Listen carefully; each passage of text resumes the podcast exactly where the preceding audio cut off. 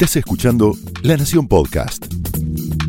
A continuación, Martina Rúa y Pablo Martín Fernández te cuentan cómo multiplicar tus horas para hacer más de eso que te gusta en Cómo fabricar tiempo. Bienvenidos a Cómo Fabricar Tiempo, donde te prometemos que si invertís estos 20 minutos, vas a multiplicar tus horas para hacer más de eso que te gusta. Mi nombre es Pablo Martín Fernández. Y yo soy Martina Rúa. Bienvenidos una vez más a Cómo Fabricar Tiempo. En el episodio anterior, el primero de la cuarta temporada, hablamos del home office. Estamos en este momento de, esta trilogía que le estamos prometiendo para pasar juntos y entender más al trabajo remoto, quizás de una manera forzada, pero confiamos en que esto nos va a servir para tener herramientas para el presente, pero también para el futuro. Hoy un nuevo episodio, el número 2 de esta, de esta trilogía, y vamos a hablar de cosas técnicas, de herramientas técnicas que te van a servir muchísimo para pensar tu trabajo remoto y hacerlo de una manera más productiva. Sí, la principal la base de todo esto, el agua con la que vamos a vivir es Internet. Ah, sí. Sí, lo damos por sentado, pero por las dudas, si tenés la posibilidad, chequea la conexión de Internet que tenés en tu casa porque es la base de todo lo que vamos a hablar. Eh, quizás tendrás que mejorar un poco la conexión estos días. Si zafa, si puedes hacer llamadas, videoconferencia, listo, quédate tranquilo. Vamos a ver ahora en este episodio distintas cosas como para que, que estés un poco más relajado eh, sobre todo el punto de vista de las herramientas. Empezamos por lo básico y tiene que ver con lo que hablábamos en el episodio anterior, que, es, que tiene que ver con esto de los acuerdos. ¿Por dónde vamos a hablar, Martina? Entonces, eh, tenemos que hablar con nuestro equipo, con nuestro jefe, sobre qué herramienta vamos a usar. Vamos a ver algunas, las más básicas. Primero, hay una que no se usa para trabajar, hmm. ni siquiera ellos la usan para trabajar, digo la empresa, que es WhatsApp. Eh, pero vivimos en Argentina, este episodio se escucha en Iberoamérica, y en distintos países del mundo, WhatsApp es la herramienta quizás más usada, ¿no? Se usa muchísimo y se usa muchísimo para trabajar, pese a que no está diseñada para eso. Nosotros ya te hablábamos de esto, te hablamos de esto en la temporada anterior, o sea, de tratar de usar herramientas que sí estén pensadas para eso. Pero bueno, es el gran elefante en la sala. WhatsApp posiblemente sea donde muchas de las conversaciones se den. Sí. Entonces tratemos de hacer acuerdos eh, sobre qué vemos por ahí, nos pasamos archivos por ahí, no nos pasamos archivos por ahí, usamos audio, no usamos audio. Las llamadas son por WhatsApp, son por otro lado. Es clave esto que está diciendo Pablo, porque subestimamos y decimos, bueno, listo, ya está, trabajo remoto, toma un WhatsApp, toma un mail, toma no sé qué, los acuerdos son la base de todo. Que te tomes, inviertas eh, antes de empezar el trabajo, decir, chicos, ¿cómo va a ser la comunicación? Y esto de no saturar, por ejemplo, el WhatsApp con documentos. Quizás el documento iba por mail o tenía que ser asincrónico, otra palabra mágica a la hora del trabajo remoto. No todo tiene que ser sincrónico. Sincrónico es WhatsApp, te escribo, me contestás es muy deseable que puedas pensar qué puede ir a una comunicación asincrónica, donde se puede pensar, donde se puede ir a buscar a una wiki o a un lugar y luego contestar. No todo tiene que ser en tiempo real y es deseable que lo que más puedas los pases a asincrónico, ¿no? Sí, tenemos un episodio sobre eso en la temporada anterior y podés profundizar ahí. Pero es central, porque si siempre te hablamos del foco, cuando estás en la oficina, en el open space, lo que sea, también lo vas a necesitar cuando estés en tu casa. Entonces trata de hacer esos acuerdos. Dicho eso, sacado WhatsApp del medio, te, damos, te hablamos de otras herramientas. Algunas muy básicas que seguro conoces, como Google Hangout, porque si tenés Gmail, en principio lo ves el chat a tu derecha. Eh, de vuelta, lo que tiene de bueno es que es un espacio en principio más laboral, con lo cual en principio está un poco más aislado de, la familia, los amigos que WhatsApp y quizás te puedes enfocar un poco más. Tiene también algunas contras, como todo. Eh, los mensajes tardan más en salir. Pero, por ejemplo, puedes hacer videollamadas directamente por ahí. Entonces te resuelve algunas cosas. Em, otro que está un poco más de moda, sobre todo en el mundo de la tecnología, es Slack.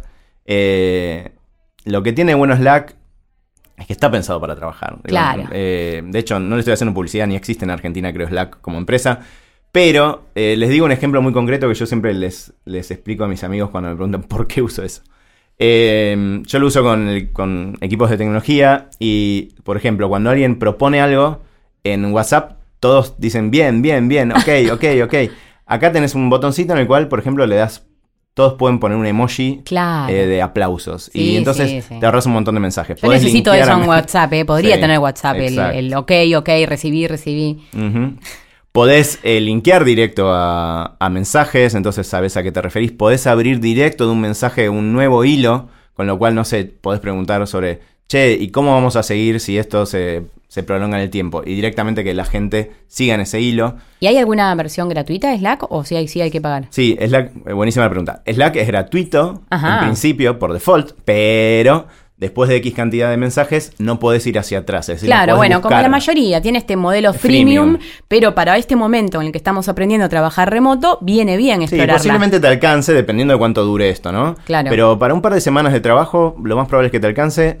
De vuelta, la contra del, del modelo gratis eh, o freemium es que después de X cantidad de mensajes no podés buscar hacia atrás. Esa es la contra. Eh, pero bueno, eso es Slack, que está bastante de moda.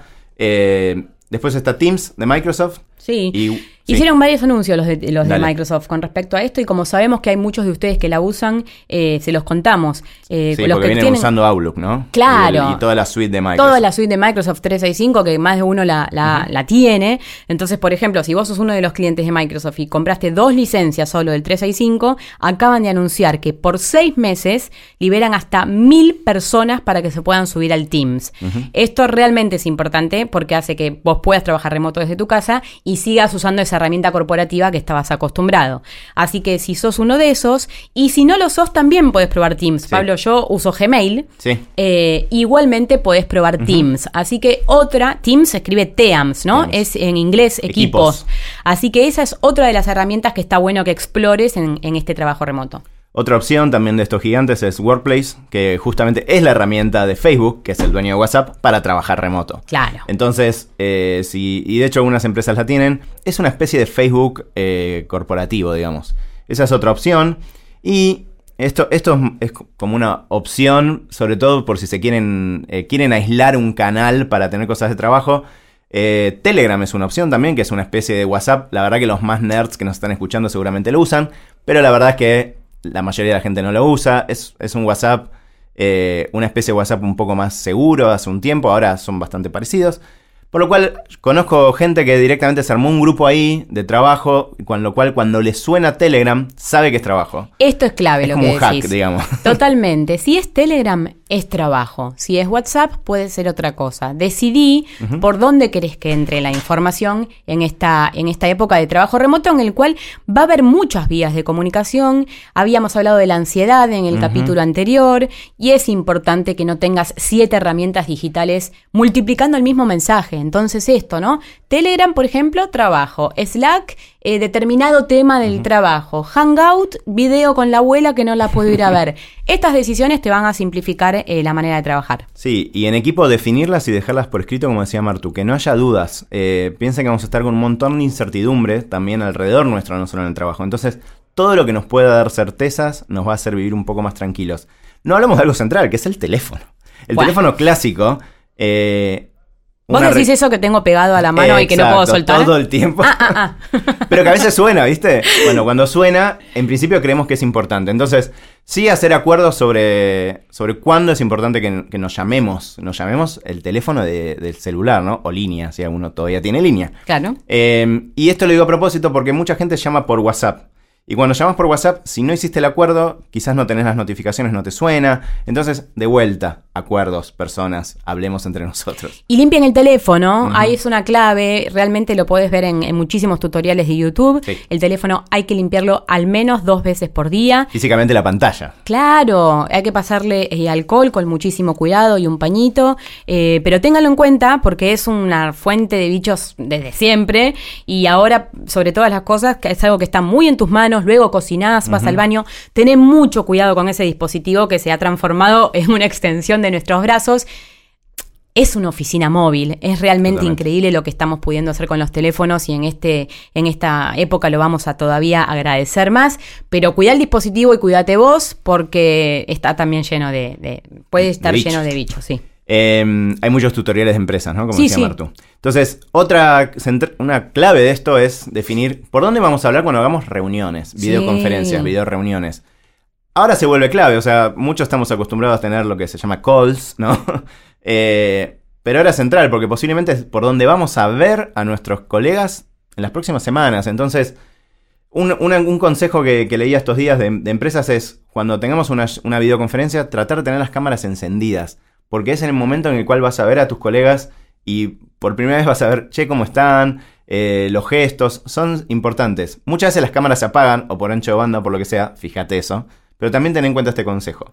Lo de las cámaras y la videoconferencia me parece clave. Eh, las mejores prácticas que hemos descubierto son con la cámara prendida y cuando es prendida es el 100% de las personas prendidas, genera más compromiso, más foco.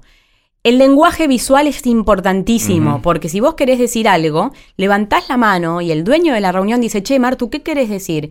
Y no se empieza a esa típica interferencia de los que trabajo, trabajamos remoto, lo sabemos, de, che, ¿quién se subió? Che, no escucho bien. Eh, Bienvenido. do- bienvenido. Ting, chicos, llego tarde. Perdón que llegué tarde. No, chicos, no, no. Vamos a hacer unas reuniones virtuales, remotas, que nos sirvan a todos. Y para eso es muy importante que pongas todo tu foco y energía en dar lo mejor de vos de la reunión.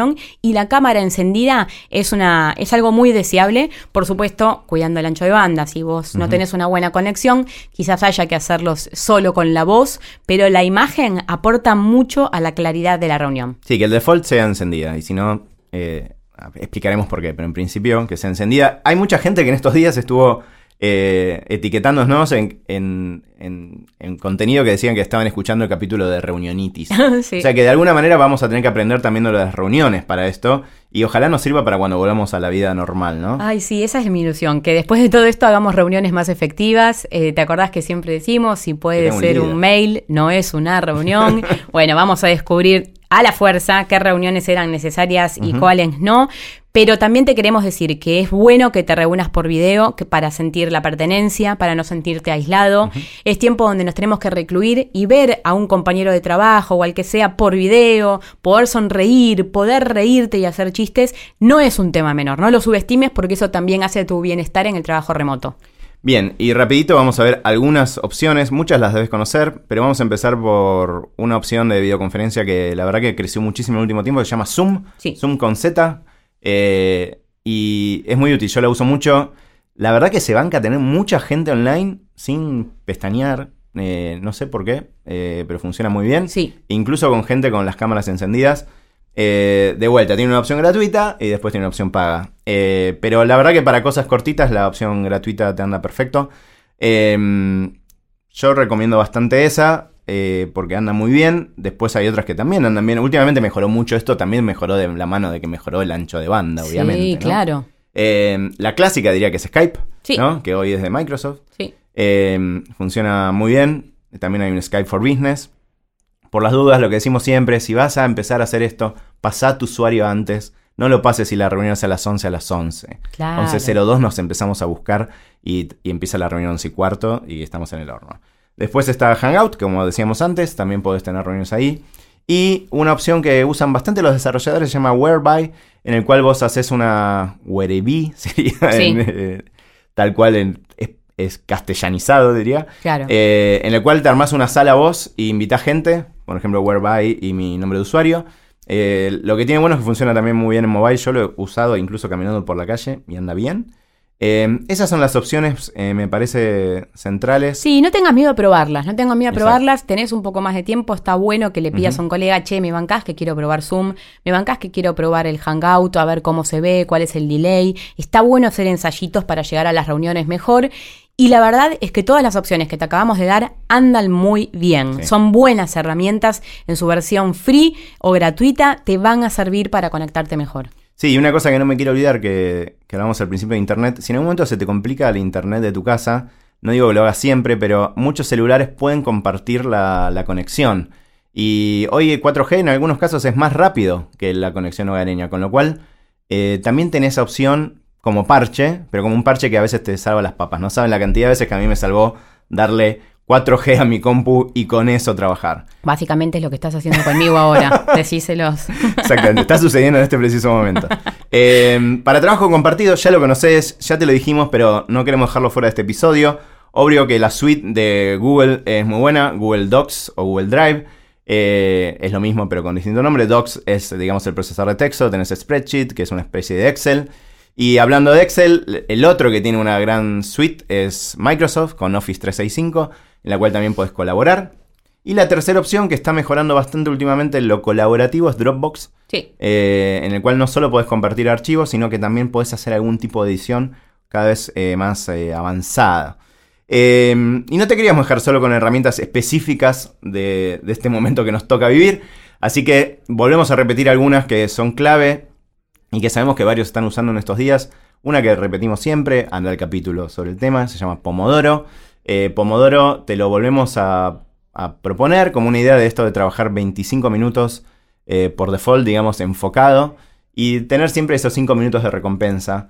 Eh, para esto hay un montón de apps que podés bloquear el navegador, podés bloquear tu celu y te permite trabajar enfocado. Recordá que el foco hoy es como un superpoder, entonces creemos que te puede servir. Sí, en el trabajo en casa ni te cuento. Ni ahí. O sea, es súper importante eh, tenerlo presente. Muy. Eh, después, para seguir el tema a distancia, Trello es una gran opción para ver en qué está todo tu equipo.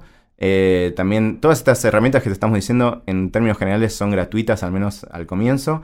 Eh, y después, y con esto vamos cerrando, eh, es muy importante que prestes atención al equipamiento que tenés. Fíjate que tengas auriculares que al menos se escuchen bien.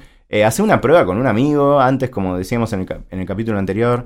Fíjate que te ande bien, fíjate la cámara. ¿Molesta o no molesta el sonido ambiente? Esto es fundamental. Estás en tu casa, está la tele a todo lo que da, está el perro ladrando. Esto ya me pasó, por eso. Entonces, todas estas cosas hacen e interfieren a que las comunicaciones sean productivas. Hace ensayos. Es muy deseable que tengas un micrófono direccional, que solamente capte tu voz, que se mutee cuando no hablas. Todo esto se puede probar, Pablo, eh, y este es momento para intentarlo. Sí, hay opciones muy baratas y pensá que. y, las, y hasta las mejores. Y pensá que esto seguramente lo vas a volver a usar, porque es lo que te decíamos antes, esto se viene más allá de este contexto complejo en el que nos toca vivir. Hay muchas empresas que ya lo están pensando como paquete compensatorio, desde las sillas hasta todo, ¿no? Desde que las personas que trabajen en sus casas estén también acompañadas desde la compañía. Bueno, vamos a ver si lo, donde vos laburás que estás Exacto. escuchando también te, te ofrecen algo al respecto. Entonces, ese fue un poco el paquete que te proponemos empezar a usar. Prestale atención, empezá a probar. eh, si todavía no te tocó trabajar en casa, empezá a probar estas cosas que seguro te van a encontrar mejor parados y te toca pronto hacerlo. Em, como hacemos siempre, buscamos ayuda de expertos.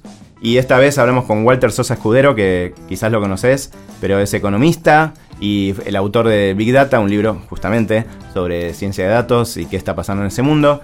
Eh, Walter trabaja mucho a distancia, él es profesor, eh, y entonces le preguntamos dos cosas. La primera es, ¿qué herramientas valora él, que viene trabajando remoto hace mucho tiempo y que nos quiera recomendar?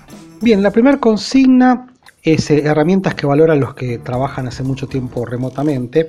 Eh, paso dos tips. Uno son herramientas colaborativas. Yo uso muchísimo Google Slides eh, o Google Docs para trabajar con varios coautores. Por ejemplo, Google Slides, la diseñadora que trabaja conmigo, está permanentemente de viaje, hace por lo menos un año que yo no la veo y automáticamente ella modifica lo que yo hago, lo veo, lo discutimos. Las herramientas colaborativas son cruciales. Después otra cosa que yo hago son muchas presentaciones que las pongo en YouTube para que vean mis alumnos, mis clientes, etcétera, etcétera. Utilizo dos apps que son importantes. Uno se llama Yodo, X-O-D-O, que es básicamente algo que me permite ver PDFs, por ejemplo, y yo puedo escribir arriba, hacer comentarios. Y otro app que es muy importante para mí es uno que se llama AZ Screen Recorder, que lo que hace es grabar todo lo que yo veo en mi tablet o en mi celular, em, como si fuese un clip, eh, que después eh, lo puedo subir a, a YouTube. Esas eh, cu- cuatro, eh, esas cuatro herramientas son muy importantes para mí. La segunda pregunta, Walter, es ¿cuáles son las claves para que un equipo entienda algo a distancia? Porque no es lo mismo decir algo que que se entienda. Dos cosas quería mencionar. Em, la primera es dejar mojones, que yo le llamo. Por ejemplo, un mojón es tener eh, un email, un instructivo, en donde todo el equipo entienda de qué se va a hablar. Em, el otro mojón que para mí es importantísimo es escribir una minuta. Una vez que terminó una discusión, volver a dejar algo por escrito. En qué nos comprometimos, en qué avanzamos, qué entendemos que no. Em, e- eso nos lleva a la segunda cuestión que es importante para que un equipo se entienda a distancia, eh, que es una cosa que hablábamos hoy eh, por las redes sociales con Martina, que es eh, no mezclar lo sincrónico con lo asincrónico. Las reuniones son eventos sincrónicos, estamos todos al mismo tiempo, pero es importante no gastar tiempo en cosas que pueden ser asincrónicas. Entonces, el intercambio de ideas es obviamente interesante que sea sincrónico, pero escribir una minuta, preparar una agenda es algo que tiene que ser necesariamente asincrónico. Entonces, esas dos cosas son muy importantes. La primera, insisto, es dejar mojones. eh, preparar agenda, armar minutas. La segunda es todo aquello que tiene cara sincrónico, no meterlo dentro del tiempo sincrónico. Bien, y con las respuestas de Walter, esperamos que este capítulo les haya servido mucho. Eh, gracias como siempre por el feedback que nos mandan y nos vemos en el que viene. Sí, recordá que esta es parte de una trilogía que estamos armando para pensar al trabajo remoto, es el número 2, estamos hablando de técnicas, en el primer episodio hablamos de home office como 360, pensarlo, y en el próximo episodio hablaremos de la filosofía del trabajo remoto. Esto fue Cómo Fabricar Tiempo, donde te prometemos que si invertís estos 20 minutos, vas a multiplicar tus horas para hacer más de eso que te gusta. Porque lo importante no es que hagas más, sino que hagas mejor. Hasta el próximo episodio. Hasta el próximo.